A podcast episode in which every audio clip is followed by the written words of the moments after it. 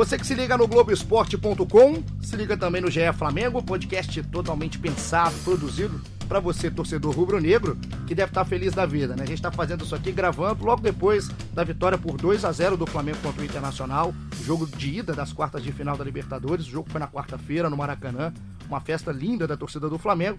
E para a gente repercutir tudo o que aconteceu do jogo, já projetar o jogo de volta, que é na semana que vem, na outra quarta, lá no Beira Rio, aí que o bicho pega, eu trouxe Janir Júnior, porque os setoristas me abandonaram, Janir. Trabalharam muito ontem, o que, que aconteceu? E aí, Igor, tudo bem? Tudo bem, Quem né? diria, de convidado especial sobrou, só sobrou eu. não, tô brincando. Setoristas, o Thiago Lima hoje vai ao treino, aí não pôde estar presente aqui. Fred Uber goza de merecida folga. E cair morta, rapaz. Esse, esse ponto que eu Sabe como eu chegar. chamei ele hoje? Como? Fala rasca. Ih, Sabe por que rapaz. Arrascaeta? Ah, Tá no trono, igual a rasca. Gastroenterite. Caizinho, ó, aposenta, filho. rapaz, não, dá, não tem mais aquela juventude, né, Janir? Não tem, tá querendo comer podrão na saída do Não Maracanã. dá. Não dá, não, dá. Eu não é mais o garoto, mas fica aqui nosso beijo, melhoras pro Caê. E vá curtir sua folga, Fred. E o Noel volte com notícias pra gente do treino do Flamengo. É, mais tarde ele tá lá no Ninho do Urubu, nesta quinta-feira o Flamengo se representa. Vai ter notícia fresquinha, é só acessar globoesporte.com, Barra, Flamengo. viu? Então a gente já tá ensaiado aqui, Janir. E aproveitando o nosso ensaio, a nossa parceria, pra falar do que foi o jogo na quarta-feira. Um Flamengo dominante, né? Um Flamengo que surpreendeu desde o início. A gente teve a participação do pessoal aqui no Twitter. Já vou começar hoje colocando a galera aqui em atividade, agradecendo todo mundo que participou. Aqui o Somos Todos Menos Alguns, gostei do nome do, do nosso twitteiro. Pergunta se, na nossa opinião, foi blefe ali, a não relação do Gabigol. Vamos começar do antes do jogo ali. O que, que aconteceu nisso pra você, Janir? É, antes do jogo, acho que teve um pouquinho de tudo. É, o Jorge Jesus já é conhecido, fez isso muito em Portugal, de blefar. Só que aí teve também a, a, a parte da, do departamento de futebol do Flamengo e também da comunicação que divulgou. Assim, eu acho que blefar é do jogo, faz parte do jogo. Mas eu não teria divulgado a relação. Eu não acho correto divulgar a relação sem o Gabigol, porque você induz ao erro. Assim, não divulga a relação. O Abel acho que não divulgava, tinham outros técnicos que não divulgavam. E divulga antes para Comembol, como precisa, acho que uma hora e meia antes do jogo, porque você induz- induziu ao erro.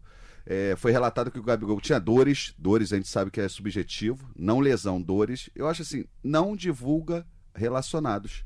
Eu acho que isso teve uma, repercussão interna, tudo, foi muito questionável. Blefe é do jogo, só acho que você botar o blefe num documento oficial do clube, que é a lista de relacionados, eu não concordo. Então foi um blefe do Jorge Jesus, mas que teve o aval do departamento de futebol. Exatamente. Estavam sabendo é, que isso ia acontecer, que Gabigol deveria ir para o jogo.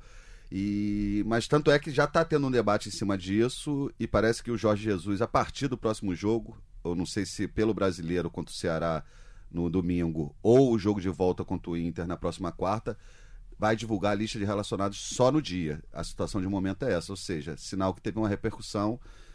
Blefar faz parte, mas eu acho que tem limites e jeitos de se blefar também. agora, colocando esse blefe já indo pro jogo, pro lado do torcedor, é o lúdico, né? Porque quando o Gabigol aparece, e, e aí já estava divulgada a escalação do Flamengo, todo mundo já sabia, já causou um frisson no Maracanã. A gente Exato, estava no Maracanã, exato. né, Janine? A gente viu como é que foi a repercussão de todo mundo na hora que apareceu o nome do Gabigol no telão.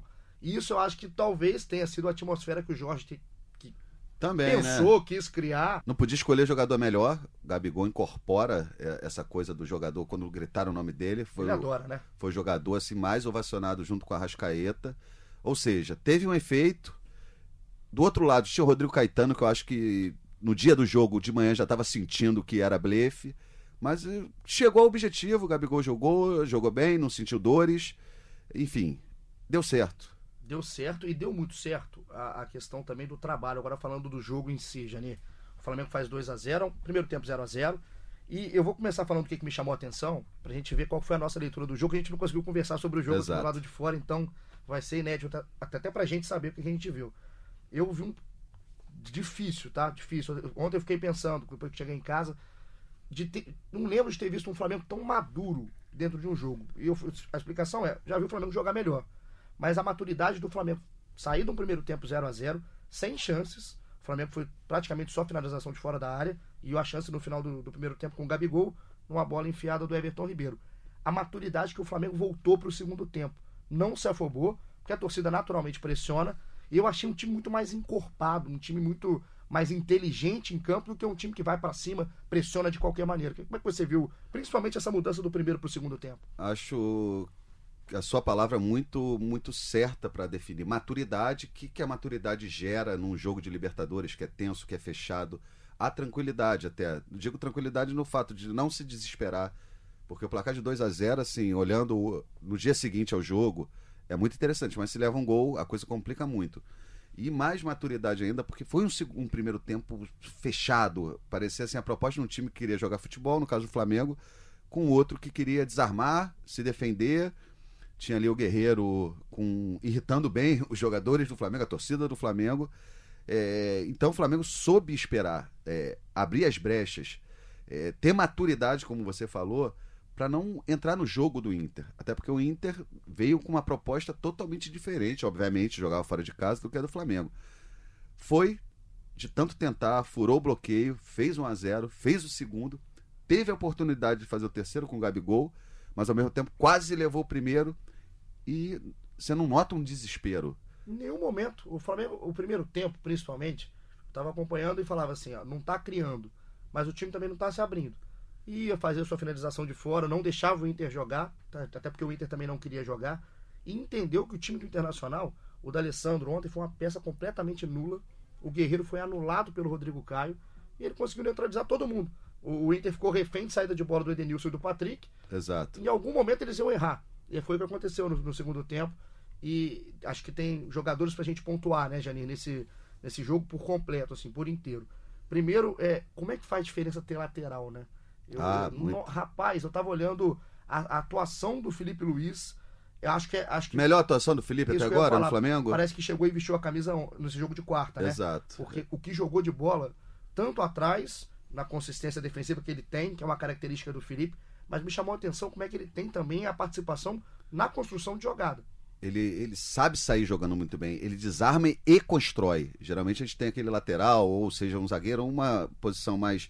Quando tá defendendo, o cara que destrói a jogada e destrói também quando vai tentar iniciar a jogada seguinte.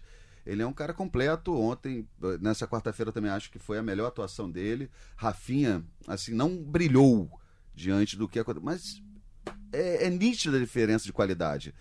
Mas pontua, além do Bruno Henrique, que a gente vai falar aqui, de outros jogadores e o Gerson? O Gerson tá virando figurinha carimbada do podcast do Flamengo. Tá mesmo. E assim, é, acho que o Gerson começar no banco me causou estranheza. E para mim é uma resposta, assim, não uma resposta, até uma, uma amostra do Jorge Jesus, que ele entende que em jogo de Libertadores, ele não vai jogar daquele estilo que ele queria com um volante, realmente de proteção, Isso. e o resto do time saindo para construção. Ele joga com o Cueja e coloca o Arão, o Arão muito bem no jogo, muito bem no jogo. Pra Mais mim, um jogo bem. Um dos melhores do Flamengo em campo, no questão de regularidade, o jogo inteiro no mesmo nível. E ele, o Arão não estava preso à marcação, mas o Arão não. participa muito do, do jogo ali na, atrás da linha do meio de campo para sair como que ele gosta, ali pela direita. E no Gerson, quando entra, é, muda completamente a característica do Flamengo. O Flamengo no primeiro tempo era um time calmo, ele vira um time com muito mais ímpeto, é um time muito mais ofensivo, porque o Gerson ele tem uma coisa, ele tem um lançamento longo, ele tem a bola baixa, ele tem velocidade, o Gerson não precisa correr para ter velocidade. Ele dá muito dinamismo no jogo. E virou essa figurinha carimbada aqui com muito mérito, né, gente? Tá jogando muito. É, ontem, é, né, contra o Internacional esse jogo de ida, tá jogando muito, muda ali o panorama. Parece que era o que faltava pro Flamengo furar o ferrolho do Inter. Se movimentou bem, abriu espaço e foi figura muito importante ali. Deu um gás novo ao time.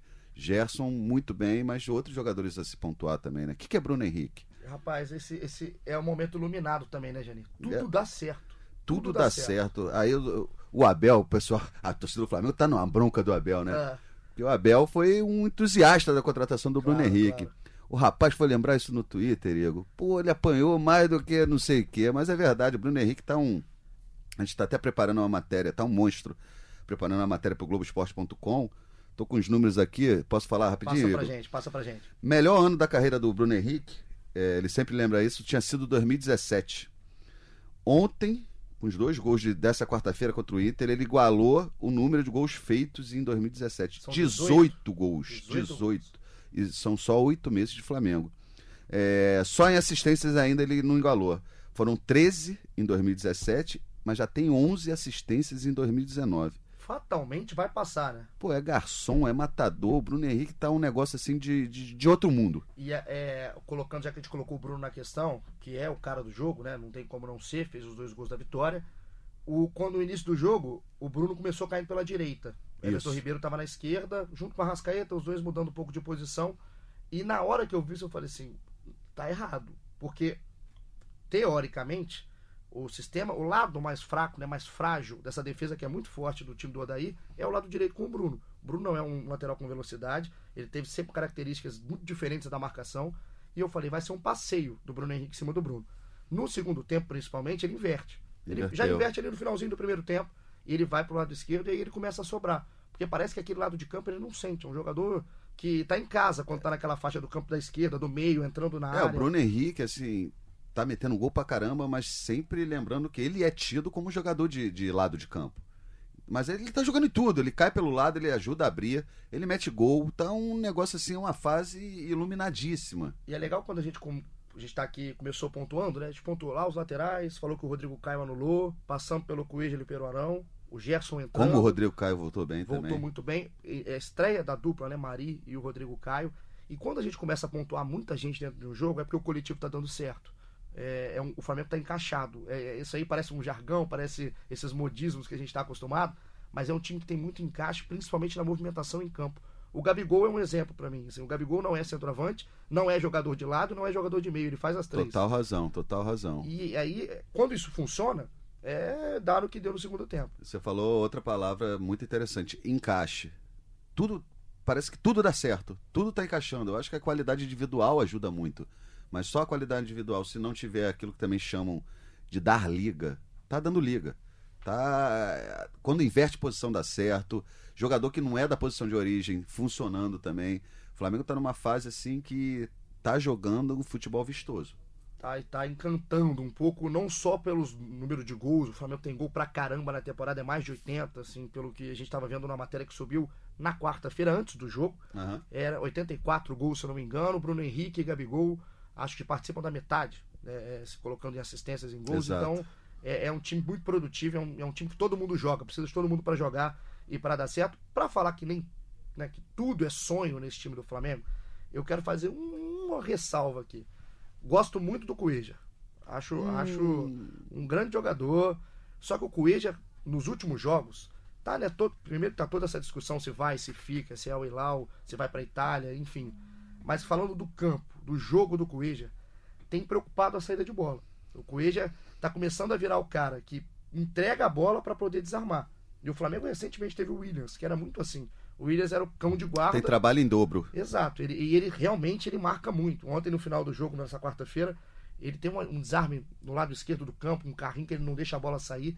É, é realmente, para isso, impecável praticamente. Uhum. Agora, a saída de bola do Cueja tem que ser pelo menos um motivo de alerta, principalmente para o jogo de volta. E no caso dele, Igor, não tem como a gente analisar o campo sem falar do extra-campo.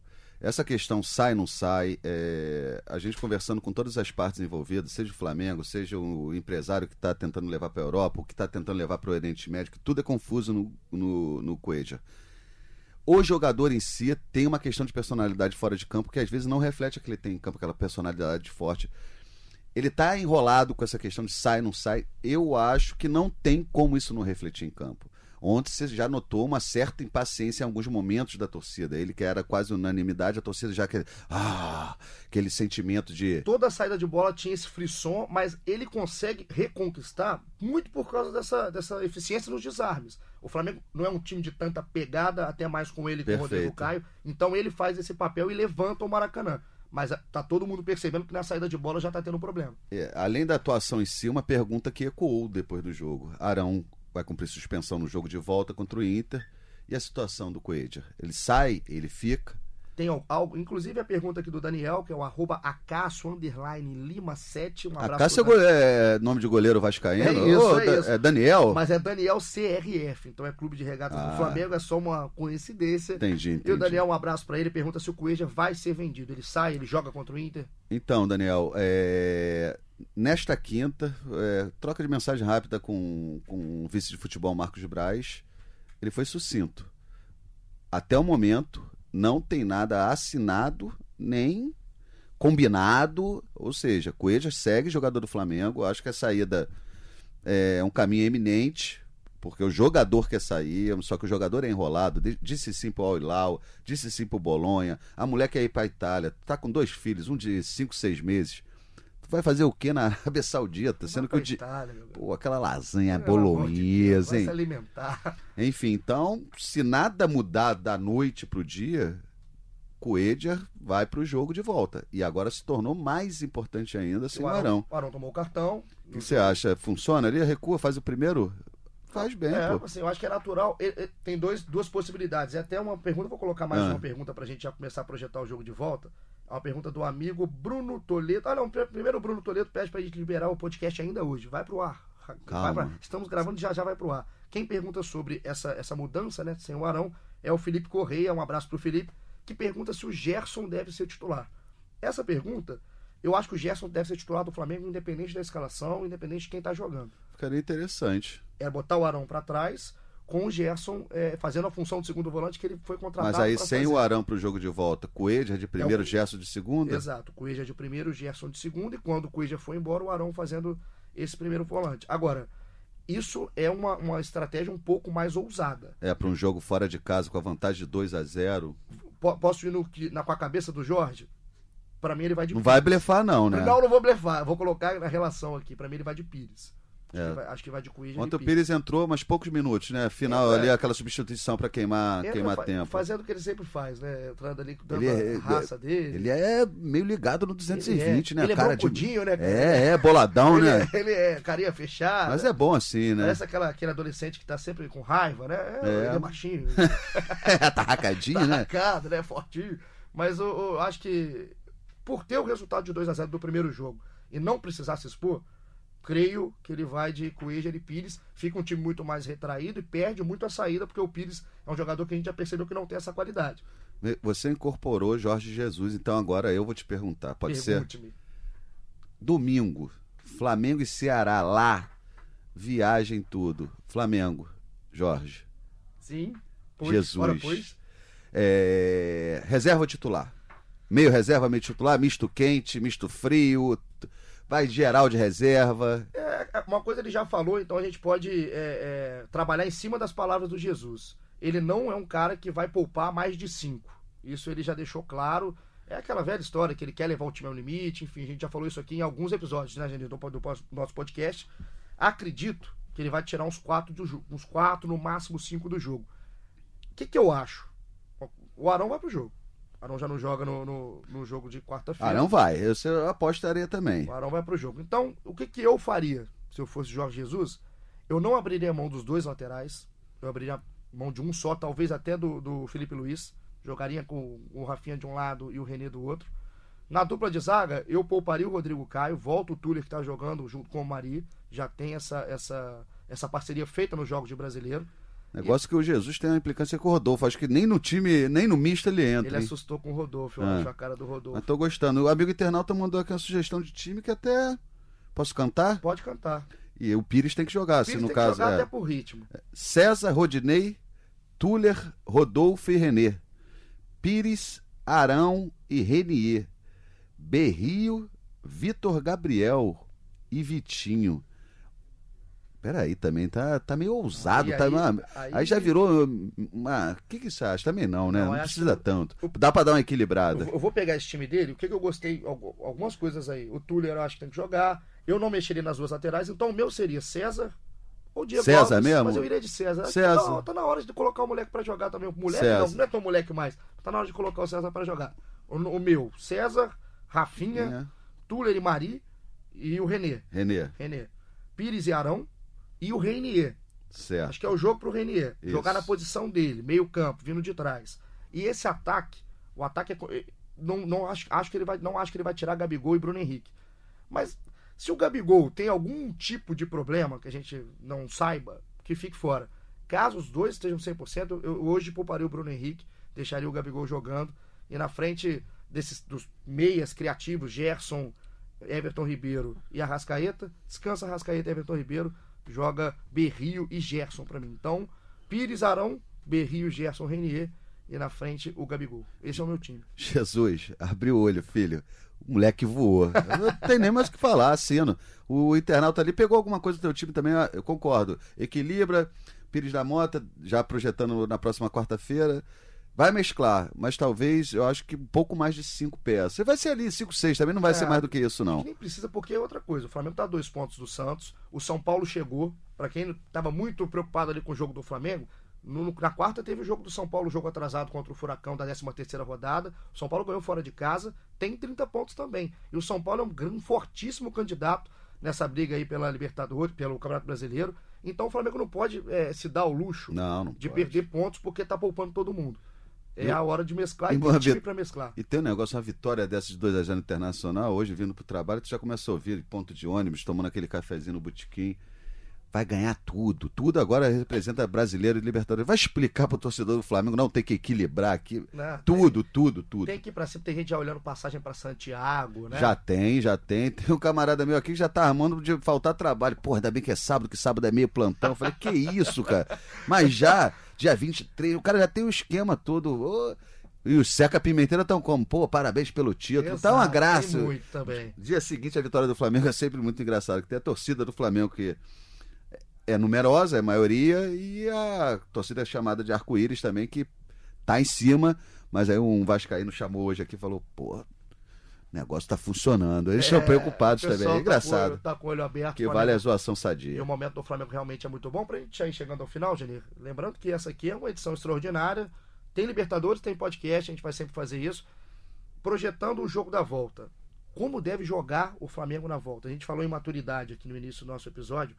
É, é a palavra também de ordem para o jogo da volta. O Flamengo tem que jogar dentro do que joga sempre ou pode jogar um pouco mais fechado? Como é que você pensa esse jogo no Beira Rio? Fechado, não sei se eu usaria essa palavra, mas contido, talvez. Pode ser. Eu acho que aí tem que dar o tiro certeiro. É, tá com a bala de prata. É, não dá pra mudar totalmente a característica, a característica do Jesus já se percebe que é se lançar. Mas talvez ele espere, talvez não. Acho que é a coisa mais provável. De esperar o Inter. O Inter vai ter que fazer o resultado. Vai ter que vir pra cima do Flamengo. Então nessa, sai dá o tiro certo. Acho que vai ser mais contido, mais cauteloso e tá com resultado no, no bolso. E assim, até é bom pra conhecer um pouco mais do Jorge Jesus. Porque se fossem técnicos que a gente conhece aqui, se fosse o Joel Santana, eu ia te falar o que ele ia fazer lá. Aí eu te falava sem dúvida. Mas a prancheta do Jesus é um pouco diferente da do Joel, sorte do torcedor do Flamengo. Acho que ele vai ser mais contido, mas ao mesmo tempo uma palavra que o Caí usou na análise dele vai continuar sendo letal. Tem que ser mais letal do que nunca. Porque tem um negócio, o Flamengo fez um gol lá, aí fica complicado pro Aperta. Colorado. E outra coisa, a gente poderia estar aqui falando hoje, né, Janir, nessa quinta-feira que a gente está gravando, de um outro cenário, se a bola do Nico Lopes no final do jogo entra. Porque foi uma saída de bola. Aliás, o Mari foi um dos poucos erros do Mari. Um erro, um erro crasso, Um, né? erro, um erro gritante, né? Ele realmente deixou o Nico Lopes ah, os 40 e tantos com a bola do jogo. Que aí muda o cenário, que o Inter ia para o Beira Rio precisando de um gol e o Flamengo ia ter que sair, enfim. Mudava completamente, além de a bola ter passado muito rente à trave, o Nico foi fominha. Tinha, acho que o Guerreiro e mais um O dava Elton Silva, se eu não me engano, estava na esquerda. bem, é, bem livre de marcação, foi fominha. Aquilo ali mudava o panorama completamente. É aquilo que a gente fala de erro zero, né? O- to- pouco antes o Bruno Henrique tinha dado uma assistência pro Gabigol, até numa bola difícil, pa- é, é mais difícil do que parece que, para quem vê. É, só que não adianta lamentar, ah, não foi três. Acho que o torcedor do Flamengo deveria é comemorar. Não levamos um. Exato. E o bom pro torcedor do Flamengo aqui é pensar que o time faz muitos gols. Então o que o Flamengo precisa de lá praticamente no Beira Rio é um gol. Fazendo esse gol que o Flamengo tá fazendo gol pra caramba na temporada, as coisas ficam tranquilas pra gente terminar, Jani. Quero te fazer uma pergunta. Vem, vem, vem tranquilo, vem suave. Vou tranquilo e vou colocar o Caô na jogada aqui, porque eu quero falar o nome do Guerreiro. O torcedor do Flamengo reencontrou o Guerreiro e eu acho que ontem, né, o jogo dessa quarta-feira, o torcedor do Internacional encontrou o Guerreiro que jogou no Flamengo. Um guerreiro pilhado, um guerreiro que caiu na pilha da torcida, que caiu na pilha do jogo, foi anulado pelo Rodrigo Caio. Uma partida dos sonhos para a torcida do Flamengo no reencontro. É, você pega o, eu vou pegar o termômetro da arquibancada. No começo, o Guerreiro pegava na bola, tinham poucas vazes. Ele começou a, a- a irritar de uma forma tão grande que no final era unânime. Aquele corinho fazendo uma alusão ao doping dele, não muito simpático, mas caiu muito na pilha. Só que o Guerreiro extrapola um pouco, a, é, cair na pilha Se o árbitro tivesse sido um pouco mais enérgico, é, ele teria tomado o amarelo até antes. E no final você viu o que aconteceu? Ele saiu ali no túnel, ele conhece bem o túnel do Maracanã, tem aquela turma que é legal, mas às vezes é mala pra dedéu, a turma da mureta. Os caras brincando, obviamente, ele ficou respondendo, ó, é lá, é lá, é lá. Se é lá, o guerreiro lá vai ter que jogar mais e reclamar menos. Porque reclamar, ele reclamou. E esse, o guerreiro, ele tem uma coisa também. A pilha que foi contrária, né? Que ele não conseguiu fazer o que ele queria. Pilhar os jogadores do Flamengo até pela calma, tranquilidade. Pilhou mais a torcida, mas a torcida... A torcida foi dentro do guerreiro, jantou o guerreiro no Maracanã. E agora o reencontro é na quarta-feira no Beira-Rio. E a gente espera que nosso papo que a gente está falando aqui, que se transmita ao Jorge Jesus e à torcida do Flamengo, que vai comparecer também ao Beira-Rio. Aliás, só um, um adendo aqui. 66 mil pessoas ontem no, no, no, Maracanã. Legal pra caramba o público, a festa foi legal pra caramba. E os 2.500 colorados que vieram né, pro Maracanã também deram um show legal pra caramba. A torcida tava, tava antes do jogo, encontrando lá fora, enfim, clima tranquilo no Maracanã, só festa. Mas no finalzinho teve um probleminha. Entre eles. Entre né? eles. Entre Inter eles. e Colorado tacaram cadeiras na. Uma cadeira acertou a cabeça do PM, mas aí foi entre eles é, confusão lá, mas Flamengo e Inter são torcidas conhecidas de terem boa relação. Que seja assim a recepção dos rubro-negros lá em Porto Alegre.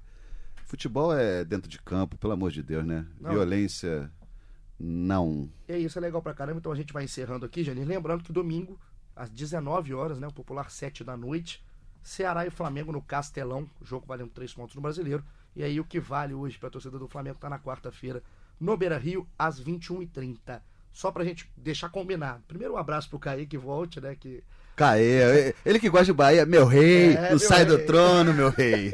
ele que estaria aqui com a gente, mas aí na semana que vem a gente volta na segunda-feira para colocar o nosso nono episódio e voltaremos com o episódio 10. Opa, aí, ó. GE Flamengo na quinta pós o jogo da volta. Eu sei que se faltar alguém, eu vou ser chamado. Eu sou o famoso bai. Aí quando o Igor quer me dar uma moral, me tirar do ostracismo, ele me chama. Obrigado, Igor. Tamo junto, meu bai. Meu bai, valeu, Jesus. um abraço para você, Janir. Você que ficou ligado com a gente nesse oitavo episódio do GE Flamengo. Te agradeço, gostou? Sei que você gosta, como sempre, tá com a gente. Globoesporte.com/barra podcast. Acha o do Flamengo, ouve os outros, ouve esse de novo, faz de tudo e continua ligado com a gente. E você quer saber se vai ter relacionado, se vai ter blefs, o que, que vai ter durante a semana? Globoesporte.com.br Flamengo. Todas as notícias do Rubro Negro. A gente fica por aqui nessa. Continua com a gente. Semana que vem estamos de volta. Um grande abraço.